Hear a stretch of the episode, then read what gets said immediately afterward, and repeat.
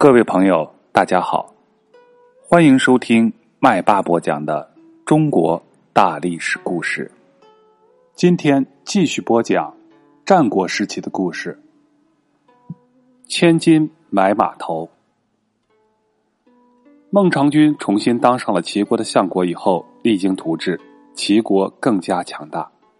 齐闵王仗着自己国家有实力，总想着去攻打别的国家，扩大自己的地盘。齐闵王这种打算，使得相邻的各国都对他有了防备，尤其是北方的燕国，看到了齐闵王这么骄傲，又生气又害怕。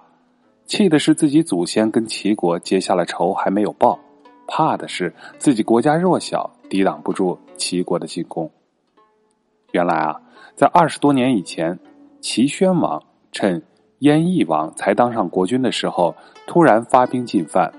一下子就占领了燕国的十座城池。到了公元前三百二十年，燕翼王的儿子快继位以后，看到齐国的威胁，就进行政治改革，发愤图强，国家也慢慢的强盛起来。不过，快也有个毛病，就是喜欢人家奉承他，爱听高帽子的话。于是，一些野心家就利用了他这个弱点，钻他的空子。燕国有个大臣叫做子之，精明能干，办事果断。燕王哙挺信任他的，就让他当了相国。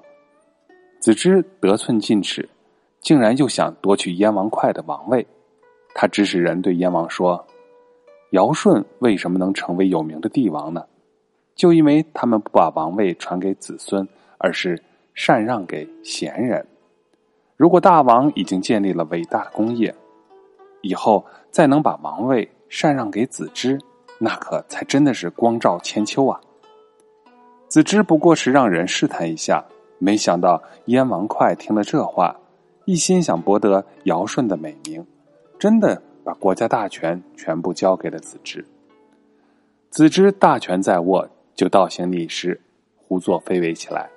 燕王哙这个时候已经成了傀儡，眼睁睁的看着国家衰败下去。后悔也来不及了。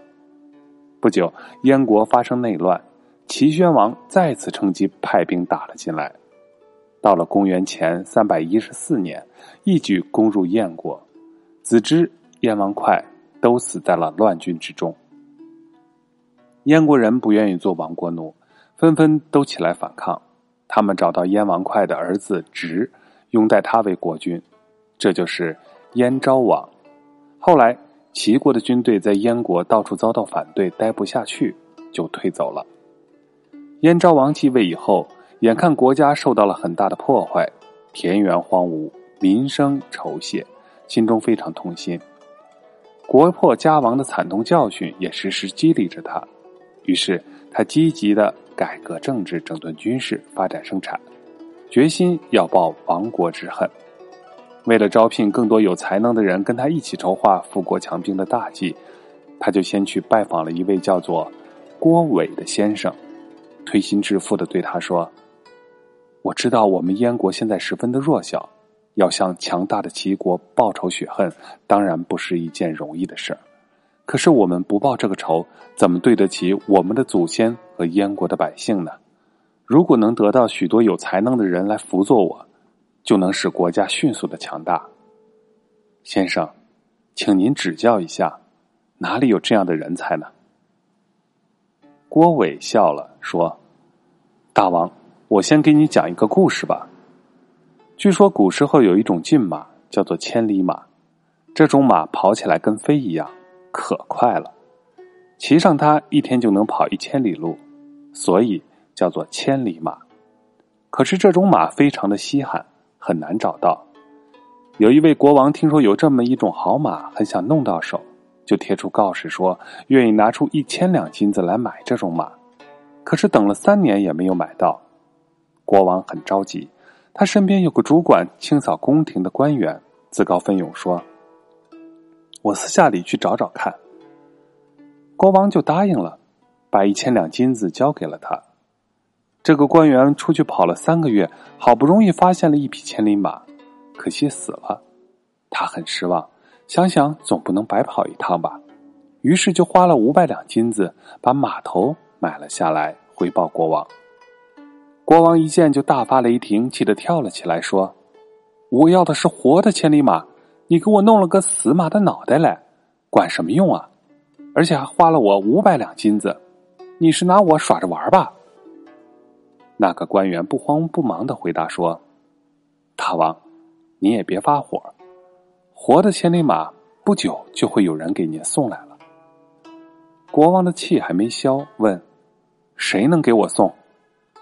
那个官员说：“你想想，天底下的人看见连死的千里马都肯花上五百两金子买下来，何况是活的呢？所以一定有人会把活的千里马给您送来的。”国王还是不大相信，结果呢，不到一年，真的有人送来了三匹千里马。燕昭王听到这里，问郭伟先生。您说的这个故事是什么意思呀？哎，如果一个国君到这儿都没听太懂的话，这个国家发展也好不到哪里去了。郭伟就说：“现在大王如果是真心实意要招聘天下贤才的话，请您就把我当做码头，先从我这里开始吧。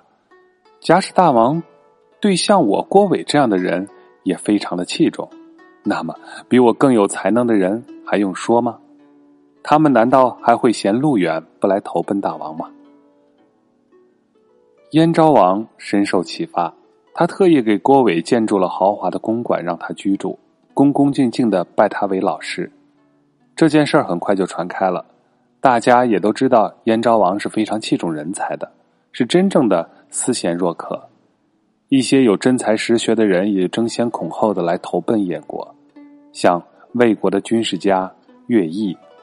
赵国的大将巨辛，齐国的阴阳家，也就是研究天文地理的人邹衍，和纵横家苏秦等人都先后来到了燕国。传说燕昭王专门为他们修筑了一座高台，上面堆放着黄金作为聘礼。